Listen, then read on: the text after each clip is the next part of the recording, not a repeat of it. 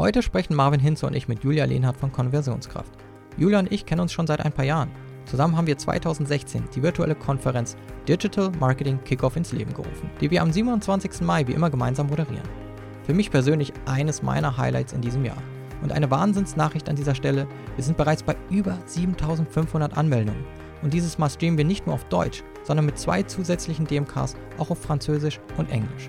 Schaut euch am besten, während ihr hier zuhört, alles unter digitalmarketingkickoff.org an. Das Interview wurde übrigens vor ein paar Wochen aufgezeichnet. Das merkt man eventuell an der einen oder anderen Stelle. So ist Julia inzwischen nicht mehr Growth Marketing Manager, sondern Marketing Director bei Konversionskraft. Aber das ändert nichts an den vielen guten Tipps, die wir für euch haben. Wir sprechen über unzählige virtuelle Events, wie zum Beispiel Konferenzen, Frühstücke oder auch einen virtuellen Tag der offenen Tür. Und wenn ihr wissen wollt, was der größte Fehler war, den ich je in einem Webinar begangen habe, dann solltet ihr bis zum Schluss zuhören. Mein Name ist Ben Hamanus und ihr hört jetzt die achte Folge von HubSpots The Digital Helpdesk.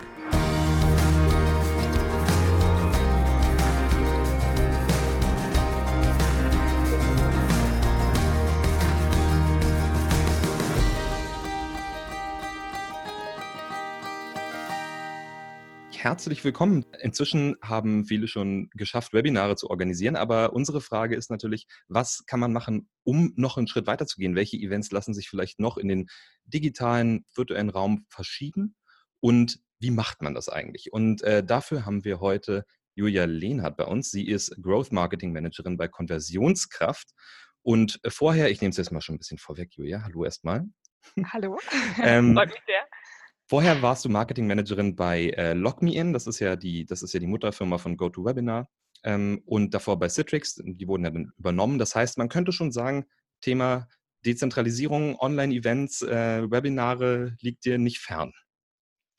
Nee, ich würde sagen, ist mittlerweile schon fast Teil meiner DNA, weil ich jetzt eigentlich sozusagen in meiner ersten Berufserfahrung damit wirklich groß geworden bin und das auch weitergetragen habe. Und da würde ich gerne ein paar Einblicke geben und ähm, vielleicht auch so die ersten Erfahrungen, genau das, was du gesagt hast, in dem Raum virtuelle Events, mal unabhängig von ganz klassischen Standalone-Webinaren, ähm, euch dann einen Einblick zu geben. Super, das klingt auf jeden Fall sehr, sehr wertvoll und ich freue mich persönlich heute auch hier äh, mit Host zu sein, damit ich mir ein bisschen was abschauen kann, auf jeden Fall. Vielleicht sagst du uns noch ein, noch ein, zwei Sätze zu dir, wie du sozusagen dahin gekommen bist, wieso sich deine Laufbahn dahin entwickelt hat, dass du sagst, ich bin jetzt ähm, äh, quasi äh, Expertin für Online-Events und ähm, mhm. vielleicht auch, was das in deinem Arbeitsalltag einfach schon für eine Rolle einnimmt. Ja, sehr gern. Also erstmal nochmal danke für die Einladung äh, hier in euren Podcast. Ich freue mich super dabei zu sein und heute hier mit dir, Marvin, ähm, einfach mal diese Themen ein bisschen näher zu erläutern, weil man ja gerade in der aktuellen Zeit auch merkt, dass die Relevanz dafür extrem steigt. Begonnen hat eigentlich bei mir alles 2014 nach einem sehr international ausgerichteten Marketingstudium, das äh, französischsprachig und englischsprachig war. Und danach habe ich gesagt, ach, ich will eigentlich gerne als ersten Step wirklich in die Softwarebranche und bin dann damals bei Citrix gestartet. Das war damals noch Citrix äh, mit der Online-Collaboration Suite GoToMeeting, GoToWebinar, GoToTraining. Das sagt sicherlich einigen etwas und habe dort begonnen ähm, zuerst mit dem Dachmarketing für eben diese Lösungen.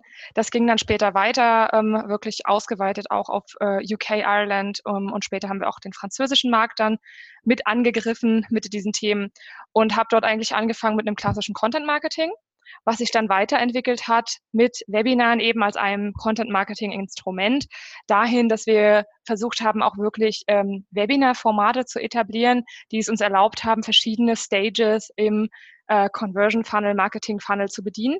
Und ähm, ja, in dieser Zeit, das waren vier, viereinhalb Jahre ungefähr, die ich dort war, ähm, habe ich eben einfach sehr, sehr viele virtuelle Events, Webinare durchgeführt. Also es waren einige hundert in auch dann drei Sprachen, was insofern interessant ist, weil man dann auch nochmal feststellt, wie reagieren die unterschiedlichen Märkte auf eben diese verschiedenen Formate. Was muss ich vielleicht beachten, auch kulturell beachten? Also da gibt es super viele äh, spannende Einblicke. Ja, und nach der Zeit ähm, habe ich dann einfach gesagt, so, ich will jetzt nochmal einen Schritt weitergehen, denn das alles spielt ja eigentlich so in die Richtung äh, Growth Marketing, Growth Hacking. Wie schaffen wir es, digital zu wachsen mithilfe dieser Instrumente? Und ähm, bin seitdem ähm, bei Konversionskraft. Äh, wer Konversionskraft nicht kennt. Wir helfen Unternehmen dabei, ähm, online mehr zu verkaufen, kann man ganz einfach formuliert mal sagen, ähm, und optimieren die Conversion Rates, experimentieren und äh, helfen Unternehmen einfach auch verhaltensbasiert zu analysieren, was passiert auf der Website und wie kann ich das für mich nutzen, um schneller Conversions zu erzeugen. Und auch da ist natürlich virtuelle Arbeit und virtuelle Events sind da extrem wichtig. Da haben wir auch neue Formate ausprobiert und ich freue mich jetzt einfach, euch darüber ein bisschen was zu erzählen. Du bist ja, sagen wir mal, relativ früh, würde ich sagen, ins äh, Webinar-Business eingestiegen. Ich meine, das gab es schon lange. Früher, ähm, was früher, der alte Mann erzählt. Früher war das so, ähm, dass äh, die Technik tatsächlich relativ kompliziert war. Man konnte nicht einfach sich hinsetzen und sagen, so, ich mache jetzt von zu Hause ein Webinar irgendwie mit vier anderen Leuten, die sitzen alle woanders, sondern das war ein Riesenplanungsaufwand. Ne? Und heute ist das natürlich alles viel einfacher geworden. Inwiefern hat dir das denn geholfen, sage ich mal, schon früh mit dabei zu sein, um jetzt vielleicht auch gerade in diese neuen Formate mit einzusteigen?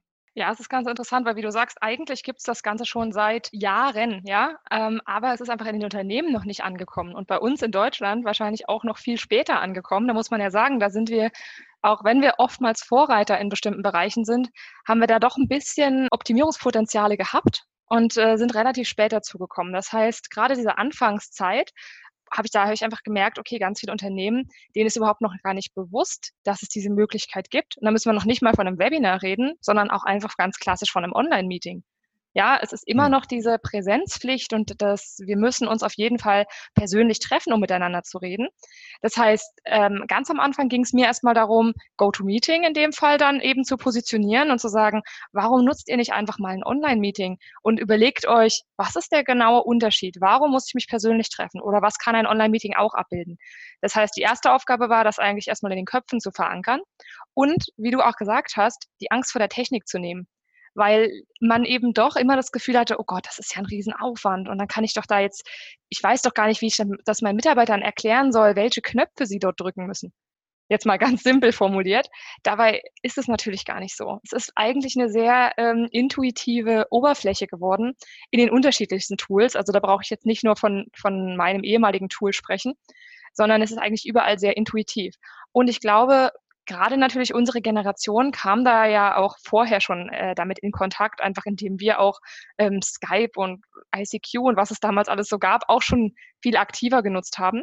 Aber ich glaube, da gibt es noch einen Generationenunterschied und viele haben sich einfach nicht getraut, das zu nutzen, hatten einfach da irgendwie eine Hemmschwelle, die man im ähm, ersten Schritt überwinden musste. Und die, um die, auf die Frage noch einmal schnell zurückzukommen, ähm, ob ich glaube, dass es gut ist, so früh dabei gewesen zu sein. Ja, klar es war natürlich für mich Glück, dann auch für dieses Produkt zu arbeiten. Ich habe äh, vergleichsweise dann gesehen, äh, Kolleginnen von mir oder auch Freundinnen in ähnlichen Branchen haben das nicht so aktiv genutzt. Und ähm, mir hilft das natürlich jetzt gerade extrem, einfach aus dieser Erfahrung zu schöpfen und die weiterzugeben. Und genau deshalb sind wir ja auch hier, um einfach das zu teilen und Leuten den Weg zu erleichtern. Auf jeden Fall. Ich denke, es ist auch ein 'n ganz 'n ganz wichtiger Punkt, den du angesprochen hast mit, äh, Thema Hemmschwelle. Da würde ich gleich noch mal drauf zurückkommen wollen, aber Mhm. auch, ähm also, ich denke immer, man braucht immer so eine gewisse Basis, von der aus man arbeiten kann, um dann wirklich kreativ äh, zu werden und sich auch quasi neue Formate zu überlegen, die man dann in den virtuellen Raum quasi holen oder transferieren kann oder so, ne? Absolut. Wenn du mit der Basis schon, äh, quasi beschäftigt bist und die ganze Zeit am Jonglieren, dann wird es wahrscheinlich schwierig, da noch eine große Kreativität daraus zu entwickeln, auf jeden Fall. Insofern Mhm. schön, dass du heute hier bist und das schon für uns gemacht hast und für unsere Hörerinnen äh, Hörerinnen und Hörer, dass wir, äh, das nicht alle parallel machen müssen. Ähm Ja. Ähm, äh, Thema Hemmschwelle. Und ich glaube, das ist super relevant. Und ich glaube, das ist auch relevant jetzt nicht nur für Webinare, sondern für sämtliche Formen von ähm, Online-Events. Äh, ich würde mal sagen, also ich bin jetzt vielleicht noch nicht ganz die Generation, die nur mit Video-Chats ähm, aufgewachsen ist und so weiter. Aber ich hatte schon eine Webcam, da war ich relativ jung. Das heißt, ich bin auch gewohnt, mich auf Video zu sehen. Ich bin gewohnt, quasi mich irgendwo hin zu streamen und wie ich mich dann äh, verhalten muss, sozusagen. Ähm, für alle, die jetzt ein bisschen älter mhm. sind als ich, ist das, glaube ich, nicht so gelernt. Hast du da vielleicht so ja. ein, zwei Tipps an all diese Leute, die sich fragen, wie stelle ich mich eigentlich da in so einer, in so einer Videosituation? Also im allerersten Schritt würde ich mal sagen, es ist ein ganz, ganz wichtiger Punkt, dass die Führungskraft da eben wirklich Führung übernimmt und auch das Thema reinbringt in die Teams. Ähm, also wir haben oft gefragt, so ja, wenn ich so ein Pilotprojekt jetzt starten will in meinem Team, ähm, wie beginne ich denn damit? Und da habe ich immer gesagt, macht einfach. holt euch ein Tool, ja, und wenn es erstmal nur eine Testversion ist und ihr das einfach in eurem, äh, in eurem Team mal umsetzt und sagt, lass es uns doch mal probieren. Und du musst da halt auch einfach ein bisschen vorangehen als Führungskraft und eben zeigen, dass da, da gar kein gar kein Problem besteht oder gar kein Grund, irgendwie Hemmungen zu haben. Du solltest die Leute natürlich entsprechend ausstatten. Das ist schon mal wichtig, dass man eine gute Webcam hat, ähm, dass man auch idealerweise ein schönes Headset hat. Ja, weil oftmals ist genau das dann auch so ein Problem. Ach, dann ist die Audioqualität scheiße und ich höre da nichts richtig und das funktioniert doch alles gar nicht. Ähm, das sind ganz oft so die ersten Aussagen. Das heißt, erstmal sicherstellen, ähm, Headset, Webcam, ähm, die, dass die Software einfach funktioniert auf der ähm, ja, IT-Infrastruktur, so nenne ich es jetzt mal. Also das sind erstmal die Gegebenheiten. Und dann zu sagen, lasst uns das jetzt einfach mal im Team ausprobieren. Und die Leute dann zu motivieren, jetzt mach doch deine Webcam mal an. Und überleg dir, was hast du natürlich vielleicht für einen Hintergrund? Möchte ich da jetzt äh, so sitzen, dass da ständig jemand bei mir im Hintergrund im Homeoffice vielleicht rumläuft. Nein, deshalb suche ich mir vielleicht eine Wand, wo jetzt einfach nicht jemand permanent durchläuft. Also so ein paar Richtlinien für Meetings formulieren. Und ich kann dazu zum Beispiel nur sagen, jetzt gerade in der aktuellen Krise haben wir auch als Unternehmen gesagt, klar, jeder von uns arbeitet irgendwie schon online. Trotzdem gibt es den einen oder anderen Kon Kollegen, der es eben noch nicht so aktiv macht und jetzt in der Homeoffice-Situation aber darauf angewiesen ist. Das heißt, wir haben jetzt mal so ein Guiding Principles Dokument erstellt, was ähm, für mich im ersten Moment so ein bisschen banal erscheint, weil ich denke, oh Gott, da ist ja wirklich jeder kleine Schritt erklärt. Ja, so, ich sag mal, für Dumme. Aber für jemanden, der es eben noch nicht gemacht hat, sollte es sowas geben. Einfach ein Dokument, was erstmal sagt, wie arbeite ich gut remote? Und tatsächlich ist der erste Satz in diesem Dokument, was unterscheidet ein Präsenzmeeting von einem Online-Meeting? Gar nichts. Und ich fand es ganz cool, das so deutlich zu formulieren, weil natürlich gibt es Unterschiede, ja? Das muss man sich immer klar machen. Es kommt einfach auf das Ziel des Meetings drauf an. Aber die Leute mal zu sensibilisieren, dass sie sich darüber Gedanken machen, ja, was genau ist denn eigentlich der Unterschied? Nur, dass ich jetzt nicht zusammen live einen Kaffee trinke und noch ein bisschen quatschen kann? Auch das kann ich tun. Ja, also das fand ich ganz gut. Und ähm, dann hatten wir wirklich mal aufgeführt, was brauchst du für eine Technik? Wie solltest du beginnen, das Online-Meeting zu starten? Was ist sonst noch wichtig? Das sind wirklich so ganz kleine Steps und das sollte die Führungskraft bereitstellen und dann die Leute damit motivieren. Und in der aktuellen Zeit, wo wir, wie gesagt, darauf angewiesen sind, ist der beste Moment, das auch einfach äh, aktiv zu leben. Ja, man hat ja auch nicht so wirklich eine große Wahl jetzt, ne? Ähm, also, genau, so ist es. Genau, also man, man, äh, man, man will ja vielleicht auch ein paar soziale Kontakte noch haben. Und ich sag mal, so ein richtig sozialer Kontakt im virtuellen Raum ist nur über die Stimme, finde ich immer ein bisschen schwierig. Also es macht auf jeden Fall einen großen Unterschied, wenn man genau. sich auch dazu sieht. Man, ähm, wir kommunizieren ja auch total viel eben neben der Stimme, also äh, neben Richtig. dem, was wir sagen, sondern mit unserer Mimik ähm, und allen äh, Gesten und so weiter. Von daher. Das ist toll, dass du das noch anbringst, weil ja. Gestik, Mimik ist natürlich so wertvoll. Und wenn man gerade in einem größeren Meeting ist, hilft es ja auch zum Beispiel mal ein Handzeichen zu geben, ja, oder sich einfach über einen anderen, über diesen Videokanal auch verständlich zu machen. Oder zum Beispiel auch ähm, ein Flipchart zu nutzen, was im Hintergrund steht und vielleicht auch einfach wirklich mit bespielt wird, um auch diese reale Situation bestmöglich eigentlich nachzubilden. Ja, ja. ich wollte auch noch mal zwei Dinge da, da dazu kurz sagen. Und zwar, ähm, jetzt haben wir gerade gesagt, wir brauchen Video äh, durch, durch Gestik, äh, zusätzlich zur Stimme.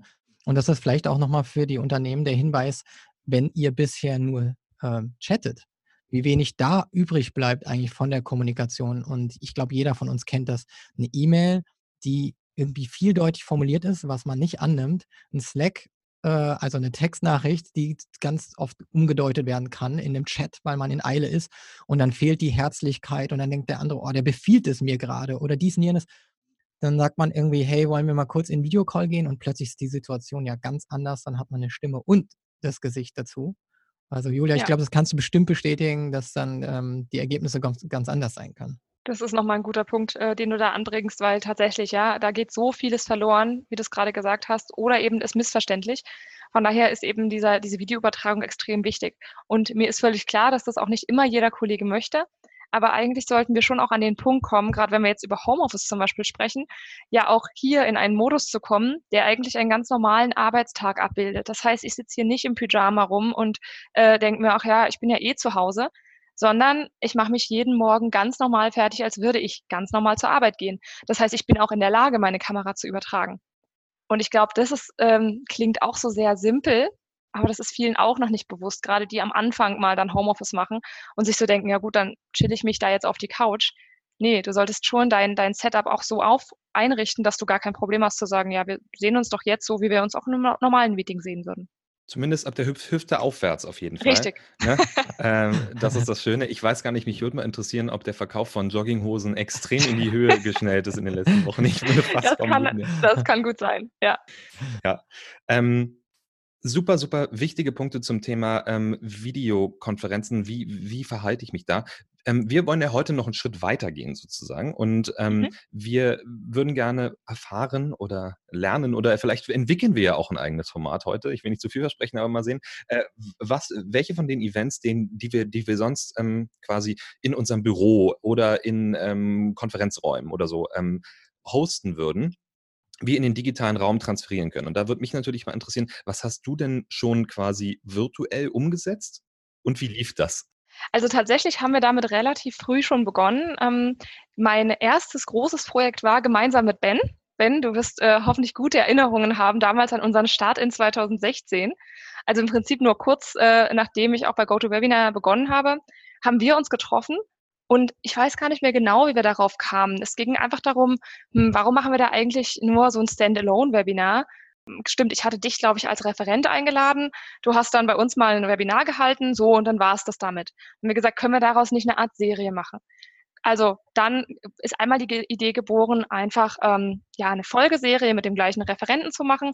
Aber warum kann man denn nicht eigentlich eine virtuelle Konferenz anbieten? Tatsächlich gab es das damals noch nicht so viel, wie es das jetzt mittlerweile schon gibt. Und ähm, ich glaube, ohne da jetzt irgendwie arrogant zu klingen, dass wir da schon so ein bisschen Vorreiter waren, weil wir einfach ähm, zu einem Zeitpunkt das ins Leben gerufen haben und in einem Umfang, den es so noch nicht gab. Das heißt, wir haben wirklich mal gesagt, wir lassen uns mal einen kompletten Tag lang eine Online-Konferenz machen, die damals hieß oder auch immer noch so heißt Digital Marketing Kickoff. Wir wollten das als Kickoff für die Marketingbranche nutzen, um wirklich meistens so zum Beginn des Jahres einmal die Trends vorstellen zu lassen von eben den Marketing-Meinungsbildnern, die es da draußen so gibt. Und dann haben wir uns zusammengesetzt und gesagt, lass uns einfach mal ein paar Speaker suchen. Ähm, wir setzen mit denen praktisch Einzelwebinare auf. Damals war es dann auch wirklich so aufgesetzt, als ein Webinar folgte dem anderen in einer bestimmten Reihenfolge. Es war aber als Gesamtevent konzipiert.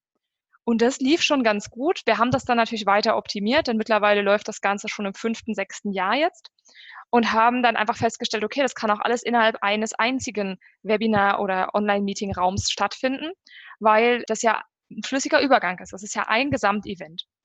Und wir haben dann wirklich ähm, geschaut, mit den Referenten auch wirklich sehr, sehr viel Vorarbeit geleistet, indem wir viele Technikchecks gemacht haben, geschaut haben, wie ist die Präsentation eigentlich aufgebaut?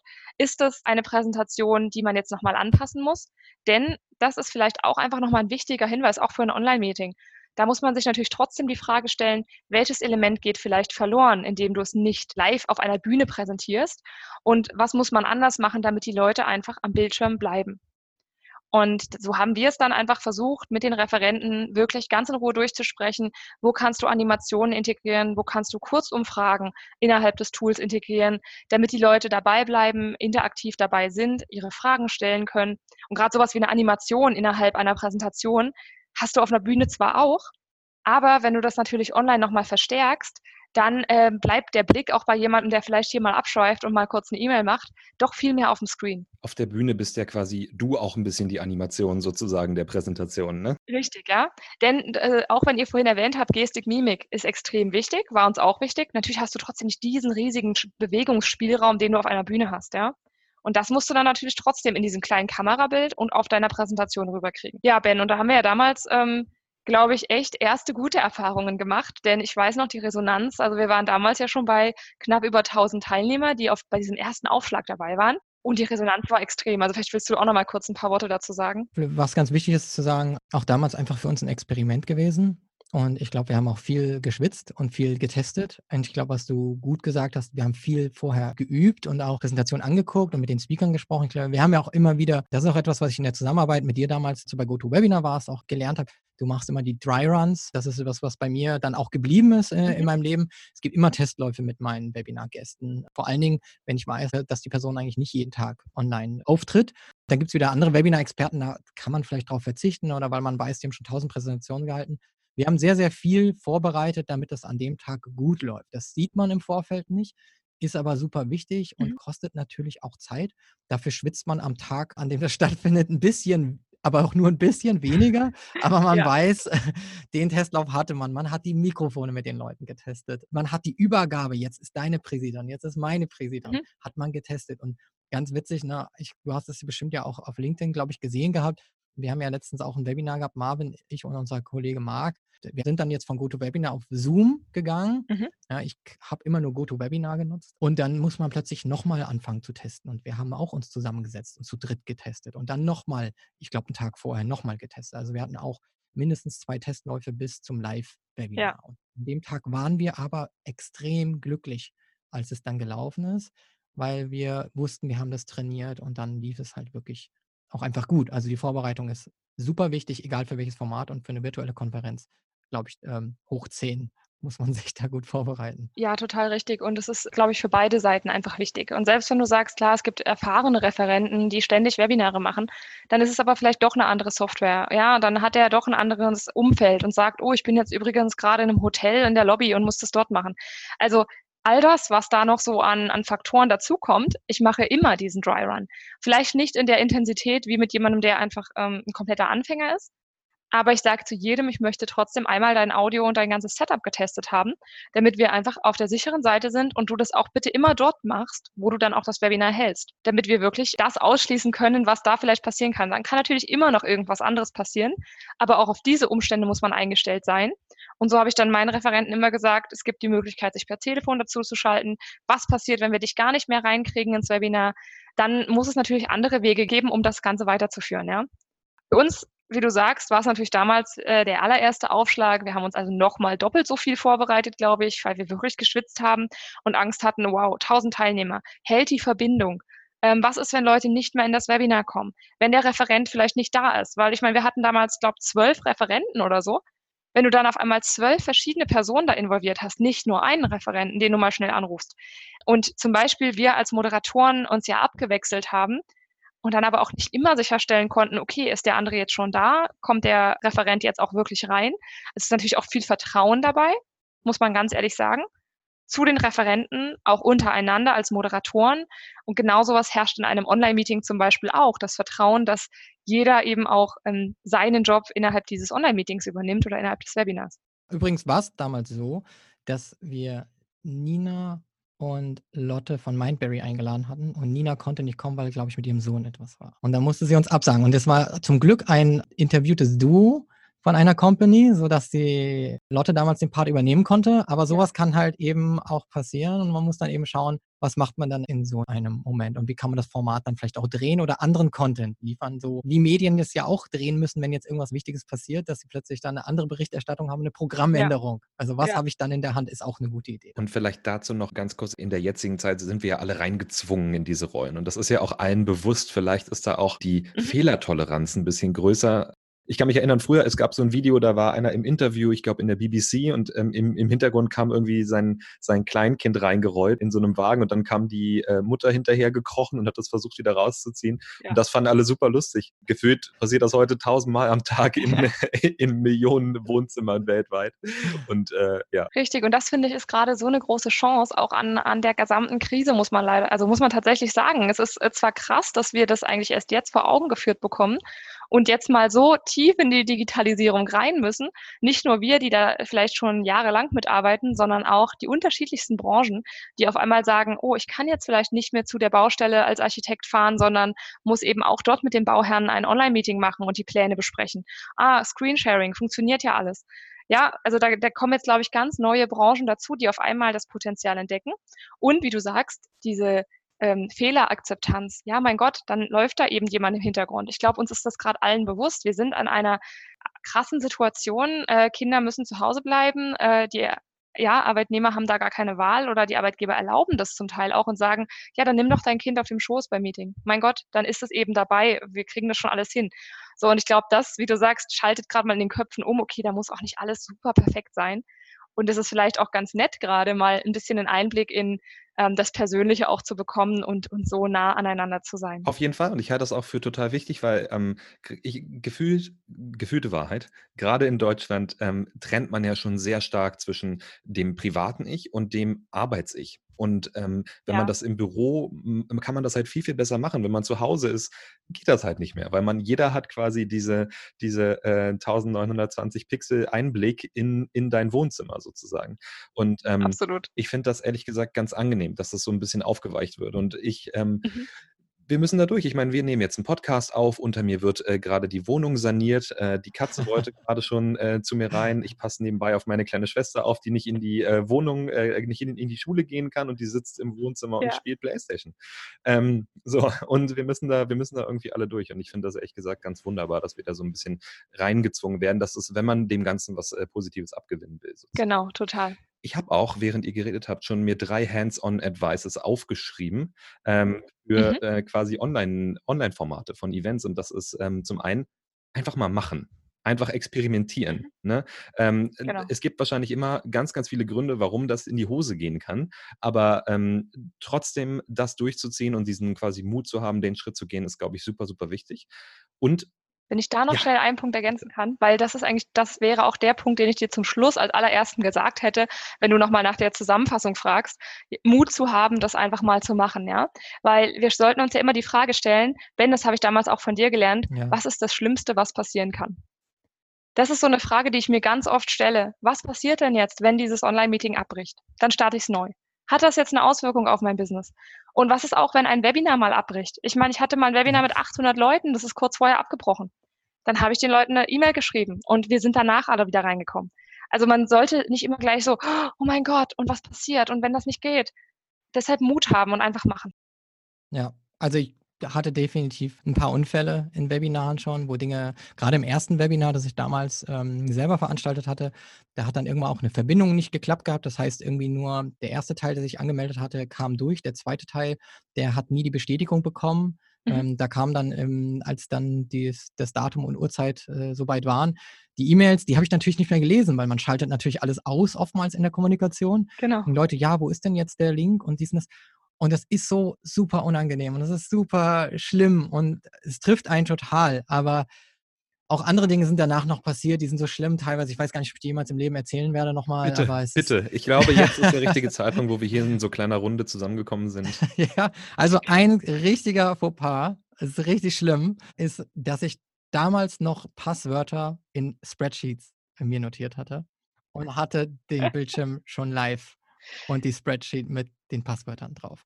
Und es ist wirklich ja. wie aus dem Handbuch für den Volltrottel in deinem Unternehmen, der wirklich gerade alles falsch macht. Da fehlt nur noch auf den Zettel aufschreiben und unter die Tastatur legen. Genau. Aber das ist so, wo jeder IT-Mann die Hände über den Kopf zusammenschlägt. Und das ist auch etwas, wo wir sicherlich in einem anderen Podcast nochmal auf diesen Sicherheitsaspekt angehen. Ähm, Remote arbeiten und sicher sein. Also auch wie teile ich jetzt Passwörter und ich slack die nicht immer durch die Gegend oder schicke überall E-Mails. Mhm. Da gibt es sicherlich noch was, wo wir nochmal drüber reden werden.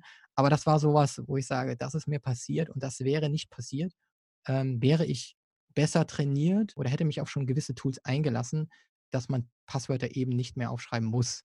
So. Aber das ist auch so ein Learning gewesen. Trotzdem werden ähm, das Screensharing, das ist natürlich eigentlich der Ausgangspunkt des Ganzen gewesen, dass du einfach in dem Moment nicht daran gedacht hast, dass dein Bildschirm noch übertragen wird. Und sei das jetzt ein Passwortdokument oder was auch immer man dort überträgt, denn genau das ist mir auch passiert mit einem Chat, ja. Und auf jeden Fall bitte die Slack-Benachrichtigungen ausstellen. Ich, ich, ja, ich, richtig, ich würde genau. eh jedem Menschen, der Slack oder ein anderes äh, Instant Messaging Tool benutzt, raten, die Vorschau der Nachricht erstmal zu deaktivieren, generell. Ja. So, das ist ein super Hands-on-Advice für alle Leute, die ähm, ähm, äh, bei Slack auch mal Sachen schreiben, die ein bisschen neben dem normalen beruflichen Alltag gehen. Äh, ja, ganz wichtig. Es gibt auch andere vertrauliche Dinge, die müssen nicht aufpoppen, habe ich auch schon gesehen. Also große Hands-on-Meetings, äh, vielleicht Marvin erinnerst du dich auch an eins und dann gab es Moderatoren auch bei uns mal und die Slack-Nachricht wollte nicht weg. Das, da sitzen dann irgendwie, wir sind fast 4000 Leute in der Company, ähm, sitzen halt viele Leute drin und dann sieht man so eine Nachricht und die kann irgendwie kriegt man irgendwie gerade nicht weg. Und das ist dann manchmal auch nur wirklich eine Nachfrage und hey, das solltest du doch nochmal auch kurz erwähnen hier oder ähm, lass das mal ruhig weg. Das äh, teilen wir allen erst nächste Woche mit oder mhm. so und dann ist das plötzlich da drin. Also äh, Marvin, die Notifications ausschalten, definitiv hier gerade ein guter Tipp. Das gehört ja jetzt alles schon zu meinem zweiten Hands-on-Advice. Neben einfach machen wäre ähm, Vorbereitung absolut Vorbereitung, super, super wichtig. Je öfter man das übt, ne, egal welche Form von Event, desto sicherer wird man auch dabei und desto sicherer fühlt man sich. Es hilft alleine schon, sich ein paar Sachen vorzuformulieren, damit das Gehirn nicht alles ad hoc abrufen muss. Ne?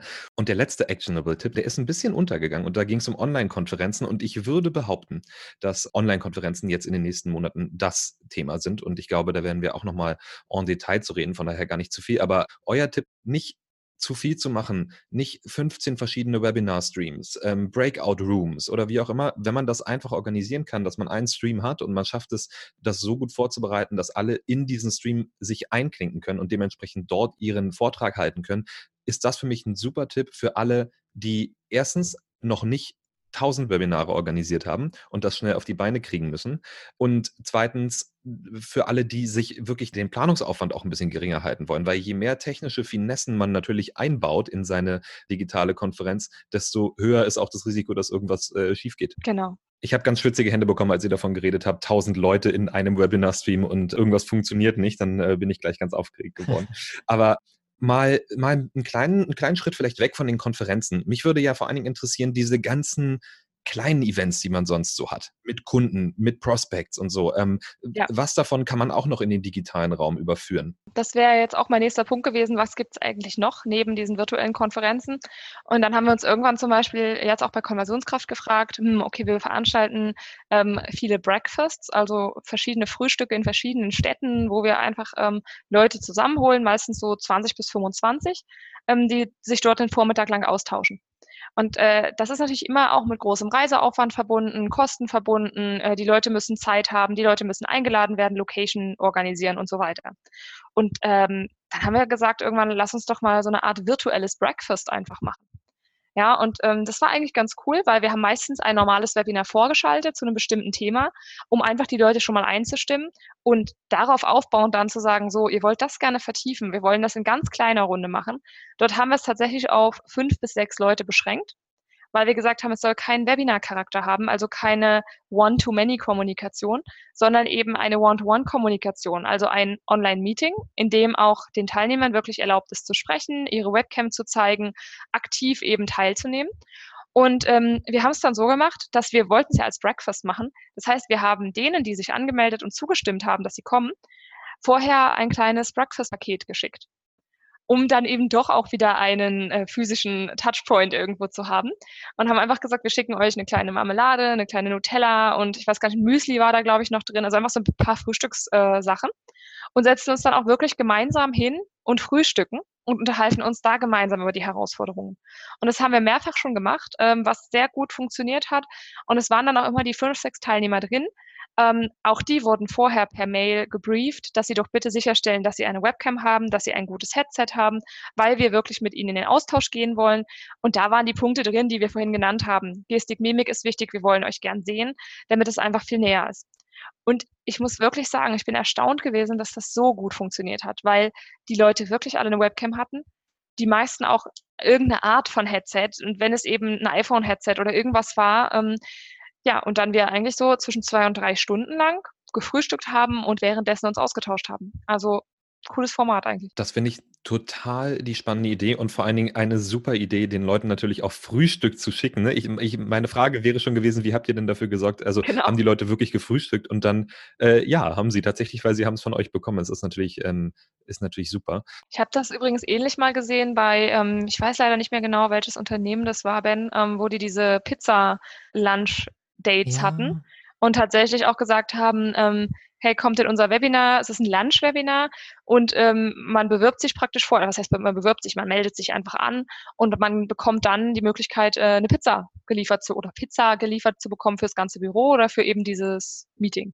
Heutzutage muss man vielleicht gucken, wie setzt man das jetzt noch irgendwie um. Man kann jetzt wahrscheinlich schlecht selber so ein Paketchen schnüren. Müsste man aber vielleicht mal recherchieren. Wahrscheinlich gibt es schon Anbieter, die dann so ein, so ein My Müsli oder irgendwas, was ja, dann genau. irgendwie zugeschickt wird. Das muss man dann natürlich von woanders regeln lassen. Aber ich glaube, ja. wenn man da recherchiert, gibt es bestimmt genug Möglichkeiten. Ähm, das gibt es auch, hatten wir auch recherchiert. Bei uns war es einfach so, dass wir gesagt haben, okay, wir beschränken es eh auf fünf Leute und wir wollten diesen ganz persönlichen Charakter reinbringen. Das heißt, es war auch eine handgeschriebene Karte mit drin von unserem Referenten, Ähm, das heißt, es sollte so richtig, okay, ich erwarte dich dort zum Frühstück. Hier ist meine persönlich geschriebene Notiz.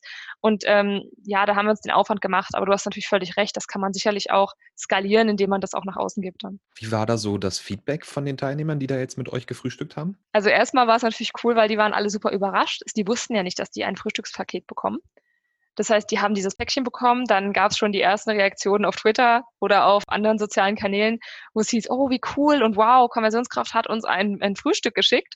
Um, ähm, und auch währenddessen wurde dann relativ viel eben auch das nach außen getragen und wir haben auch echt viele Dankesnachrichten einfach bekommen, weil das sehr gewertschätzt wurde, zumal auch einige gesagt haben, ich wollte schon immer mal zu so einem Breakfast von euch kommen, aber ich kann mir nicht einen ganzen Tag freiräumen, um da auch mit dem Zug hinzufahren. Die haben ja vielleicht selbst eine Anfahrt. Und äh, so weiß ich halt, okay, das sind mal zwei Stunden, das kann ich auch meinem Chef gegenüber rechtfertigen dass ich jetzt zwei Stunden äh, mich da online weiterbilde und aber eben nicht den ganzen Tag unterwegs bin, weil ich irgendwo hin muss. Das finde ich ein super Punkt, den du ansprichst, weil das habe ich mich generell schon gefragt. Man erreicht ja mit, mit Vor-Ort-Events immer nur die Leute, die auch wirklich zu solchen Events kommen können. Wenn ich jetzt zum Beispiel, weiß ich nicht, jeden Tag um 14 Uhr mein Kind aus der Kita abholen muss, kann ich wahrscheinlich zu den allerwenigsten Events überhaupt hinkommen. Und genau. Äh, das ist halt auch so ein, so ein Equalizer. Ne? Man, und man erreicht äh, Leute, die man sonst nie erreichen könnte. Finde ich äh, auch super spannend. Absolut. Wir haben in diesem Rahmen auch Umfragen gemacht, ähm, so bezüglich äh, Zeiten zum Beispiel. Ja, also was ist der beste Tag, was ist die beste Zeit, wann kann das stattfinden? Ähm, Themen auch zum Beispiel abgefragt, ähm, einfach um auch von der gesamten Community, die man damit vielleicht anspricht, einfach mal ein Bild, ein Stimmungsbild zu kriegen, wann passt es überhaupt am besten. Julia, ich fand da von euch die Idee sehr schön damals, dass ihr das mit dem Frühstück gemacht habt, um diese persönliche Komponente reinzubringen, nicht zu sagen, wir machen es uns jetzt nur einfach, einfach genau. hier mit der Geschichte, indem ja. wir euch nicht mehr einladen, sondern immer vom Nutzer denkt, ja, aber wie hat er denn eine geile Experience? Und wenn der jetzt ein Müsli kriegt, dann merkt er, da ist ja trotzdem Liebe reingeflossen, obwohl ja. das digital ist. Und du stellst Verbindlichkeit her, weil du so ein Müsli-Paket geschickt hast oder eine Nutella und eine Marmelade. Und es fühlt sich besser an als das Webinar. Ach, ich gehe da rein ins Digitale und ob ich komme oder nicht, das kümmert keinen. So, dass man den Leuten auch das Gefühl gibt, wir schätzen das, wenn du kommst. Und natürlich so ein bisschen mhm. Reziprozität, so dieses Prinzip, ich habe dir ja schon auch was jetzt gegeben und ich zeige dir auch meine Zuneigung so ein bisschen mit dem, was ich dir schicke.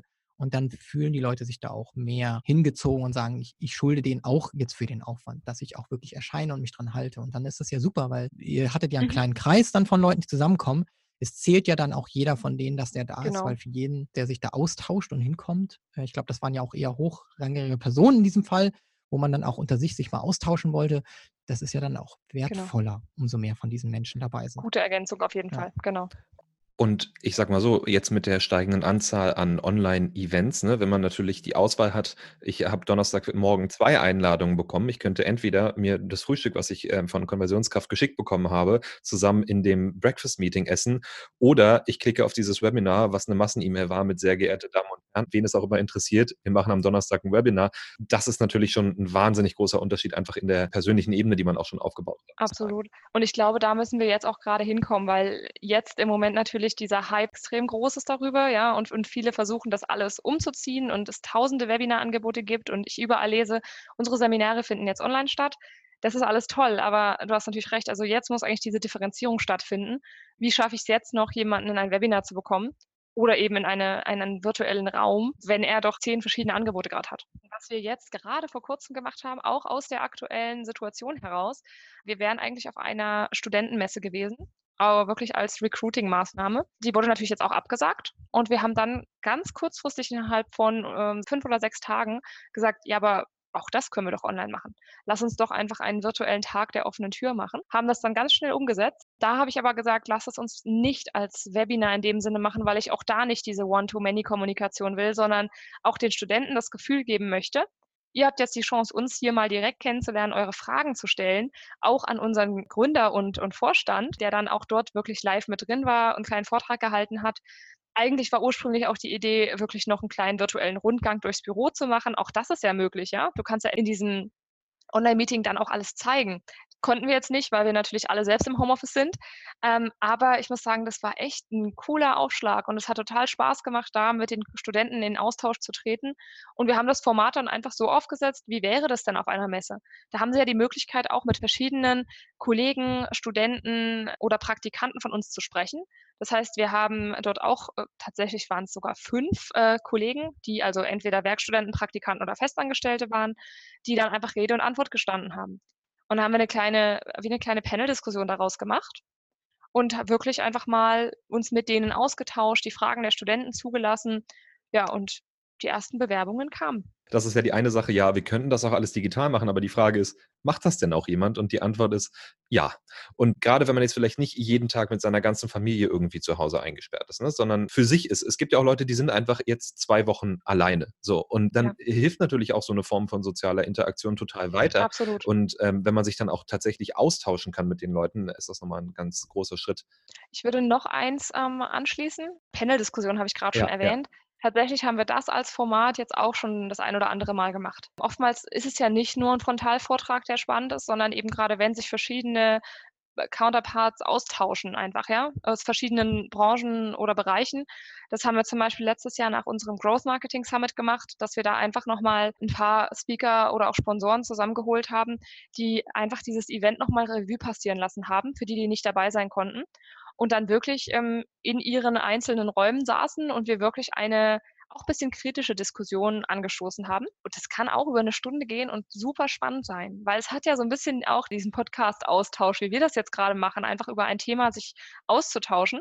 Und die haben das dort in der Form gemacht und es kommt super gut an. Ich kriege so langsam den Eindruck, wir hätten vielleicht die Frage stellen sollen, welches Format kann man denn nicht digital machen? Nicht ne? machen. Ne? Ja, Weil im Endeffekt genau. ähm, wäre jetzt so quasi das Fazit für mich, alles, was Sie im Büro machen können, können sie auch digital machen. So, man, man braucht halt nur gute Ideen, ne? wie man das gut umsetzen kann. Und das ist ja bei In-Person-Events genauso. Man muss sich irgendwie unterscheiden zu den ganzen ja. anderen Events, die jetzt auch nebenbei noch aufploppen. Ich glaube, das ist das wirklich Relevante. Und das kann man natürlich über das Thema machen, das kann man über die Speaker machen, das kann man über den Blickwinkel auf ein bestimmtes Thema machen, das kann man auch über ein Frühstück machen, was man eben mit dazu genau. reicht. Und das finde ich ein super Einblick. Und wie gesagt, einfach mal damit loslegen, auch eine super Sache.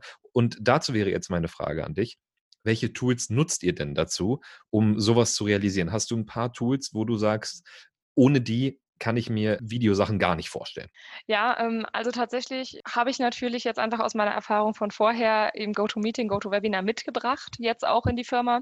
Und äh, ich liebe die Tools einfach, weil ich natürlich lange damit arbeite. Ich verstehe aber genauso gut, wenn man jetzt Zoom nutzt oder auch Adobe Connect. Also es gibt so viele mittlerweile, die eigentlich wahrscheinlich das gleiche Prinzip erfüllen.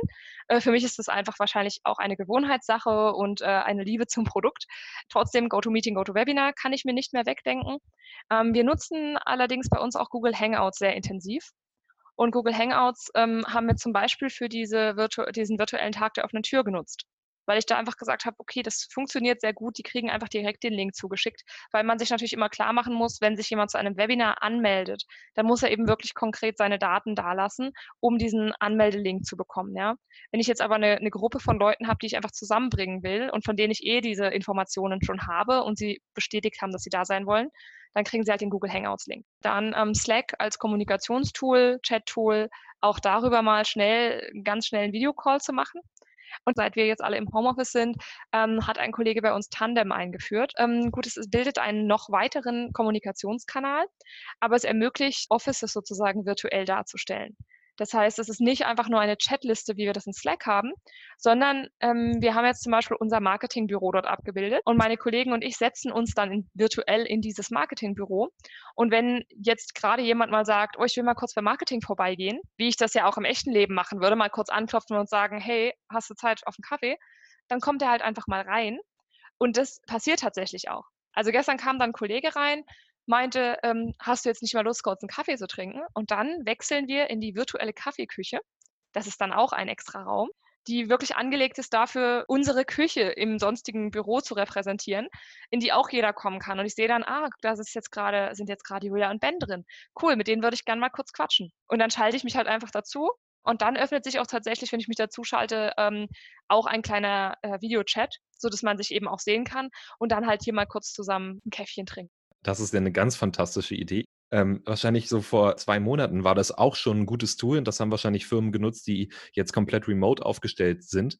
Und wie schnell sich einfach so ein Product Market Fit entwickelt, weltweit ja. äh, für ja. so ein Produkt ist äh, super, super spannend. Klingt auf jeden Fall super interessant. Tatsächlich äh, kann man es ja für ganz viele Sachen anwenden. Ich gehe mal ins HR-Büro und so, auf jeden Fall. Super, super spannend. Das ist natürlich trotzdem die Frage, in welcher Größe kann man das machen, also in welcher Firmengröße. Ja, ich finde es jetzt bei uns ist das alles noch ganz gut überschaubar, sodass ich auch diese vielen verschiedenen Räume greifen kann und auch weiß, wer sich dahinter verbirgt. Und wie du sagst, in der aktuellen Situation, es ist eben die Frage, wenn wir natürlich alle im Büro arbeiten, nutzt man das dann trotzdem so. Was wir jetzt aber festgestellt haben, ist, dass wir eben vielleicht manchmal standortübergreifend auch da ein Problem haben, uns regelmäßig zu sehen. Und ich glaube schon, dass wir das auch nach der ganzen Krise beibehalten werden, weil es eben standortübergreifend uns auch hilft zu sagen, ah, ich wollte doch mal mit den Hamburger Kollegen sprechen. Wenn es dann sogar nur darauf reduziert ist, Hamburger Büro, und wer ist denn da gerade drin und ich gehe da mal Hallo sagen. Bei euch natürlich international wahrscheinlich noch viel krasser. Also ich oh meine, Gott. bei euch ist es genau. Ich stelle mir gerade vor, ich gehe in den Raum äh, Dublin Büro, da sitzen dann 1500 Leute. Ja, und gut, das meine ich mit der Größe. Das muss man natürlich schauen, wie weit, inwieweit das dann noch möglich ist. Ja. Klar, es kommt dann wahrscheinlich auch auf die Raumgröße an, die man, die man einfach macht. Also wenn man zum Beispiel sagt Deutschland Marketing oder so, dann wären das ja nicht so viele. Genau. Vielleicht noch zwei bis drei Dinge, von denen du sagst, das sollte man am besten so schnell wie möglich etablieren in Unternehmen, wenn man in ins Thema Webinare, Videokonferenzen, virtuelle Frühstücke, virtuelle Panels und so einsteigen will, das müssten Unternehmen sofort tun am besten. Ja, also ich glaube, du hast ja schon echt tolle Fazitpunkte vorhin zusammengefasst und einiges davon trifft Auch hier würde ich jetzt einfach nochmal das Thema Mut am Anfang, äh, an den Anfang stellen, weil ich wirklich sagen würde, ich glaube, das allererste, was ihr machen solltet, ist, es einfach zu machen holt euch mal ähm, irgendwo eine Testversion von, das, äh, von einer Online-Meeting-Software und macht es mit euren Teams. Also treibt die an, das zu tun und gebt aber eben, bevor ihr das macht, auch eine kleine Guideline mit. Also das ist ganz wichtig, eine Guideline zu geben, was ist mir wichtig in dem Online-Meeting, dass du zum Beispiel deine Webcam überträgst und all die Punkte, die ich auch vorhin schon genannt hatte. Zweiter Punkt wäre dieses Zitat, was ich da aus unserem Dokument vorhin schon genannt hatte, was unterscheidet ein äh, Präsenzmeeting von einem Online-Meeting? Gar nichts. Das sich nochmal bewusst zu machen und mal kurz zu fragen, okay, was will ich eigentlich alles mit meinen Kollegen oder auch mit meinen Kunden machen? Sei es ein Workshop, sei es ein Team-Meeting, ähm, sei es eine Konferenz. Und wie könnte ich die eigentlich virtuell abbilden? Denn was hält mich davon ab, auch das einfach mal zu probieren? Und hier würde ich gerne auch nochmal die Frage reinwerfen, was ist das Schlimmste, was passieren kann, wenn dieses Meeting dann vielleicht nicht gleich so funktioniert. Ich muss das vielleicht nicht als allererstes beim Kunden ausprobieren, sondern Thema Training und Vorbereitung, äh, was Ben vorhin nochmal unterstrichen hatte, sich zu Herzen zu nehmen, wenn ihr neu seid in diesem Thema, dann nehmt euch die Zeit, Dryruns zu machen, nehmt euch auch die Zeit mit dem Team zu evaluieren, wie gut hat das jetzt funktioniert oder wo fühlt man sich unwohl? Ich glaube auch nochmal Rückfragen ans Team zu stellen und zu sagen, hm, irgendwie habe ich mich ganz komisch gefühlt, da jetzt meine Webcam zu zeigen. Ja, warum hast du dich denn komisch gefühlt? Liegt es daran, dass dein Hintergrund blöd ist, dass du nicht die, das richtige technische Setup hast? Also am Anfang einfach mal das Feedback einzuholen und sich dann zu optimieren. Und dann das Ganze, wenn es dann läuft, eben auch äh, mit externen Personen auszuprobieren und ans, äh, an die Kunden heranzutragen. Also das sind eigentlich so meine ersten Empfehlungen, das einfach eben zu übertragen auf den virtuellen Raum und auszutesten. Schön dazu kommt natürlich noch, wenn man dann auch noch kreative Ideen mit einbringen kann und nicht eins zu eins das Ganze kopiert, sondern eben die Menschlichkeit nicht verliert. Denn wie wir gesagt haben, ein persönlicher Austausch kann trotzdem nicht ganz ersetzt werden. Deshalb ist es schön, wenn wir es schaffen, irgendwie dem Ganzen noch einen persönlichen Touch zu geben. Das kann, wie in meinem Beispiel, dieses Frühstückspaket sein. Es kann aber auch einfach irgendwie eine nette Begrüßungsnachricht sein, die alle richtig abholt. Oder eben die Chance, zum Beispiel am Ende eines virtuellen Team-Meetings auch nochmal die Möglichkeit zu geben, eben einen Kaffee zusammen zu trinken oder mal über informelle Dinge zu sprechen. Also ich würde diesen Menschlichkeitsfaktor ähm, da ganz, ganz groß auch schreiben. Und ähm, ich würde das jetzt nehmen und ähm, einmal ähm, ein Wrap-up machen und euch nochmal danken. Vielen Dank für eure Insights heute. Dir, Julia, und dir, Ben, ähm, dass ihr so ein bisschen aus dem Nähkästchen geplaudert habt. Wenn äh, natürlich noch weitere Fragen sind, glaube ich, seid ihr immer auch offen, äh, die auch äh, außerhalb dieser Podcast-Folge zu beantworten. Also kommt gerne auf uns zu und ähm, wir beantworten auch euch eure Fragen in Social Media zum Beispiel, auf LinkedIn, sonst wo. Ne? Sehr gern. Hat mir total viel Spaß gemacht und ich hoffe wirklich, dass ihr da draußen das jetzt auch alle umsetzt und wir uns vielleicht alle mal in einem Webinar oder bei unserem nächsten Digital Marketing Kickoff äh, wiedersehen oder in einem ja, Meeting. Also viel Erfolg euch allen und klar, kommt auf uns zu, wenn ihr Fragen habt. Immer gern. Dann vielen Dank fürs Zuhören. Ähm, wenn sich jetzt jemand inspiriert fühlt, äh, ein Frühstück oder ein Mittagessen in digitaler Form ähm, zu planen, gerne mich anschreiben und mir mal ein Testpaket schicken. Ich esse Müsli, ich esse aber auch gerne Weißwurst zum Frühstück zum Beispiel. Äh, ich würde mich da gerne als Tester zur Verfügung stellen. In diesem Sinne, vielen Dank und bis zum nächsten Mal. Ciao. Ciao, ciao.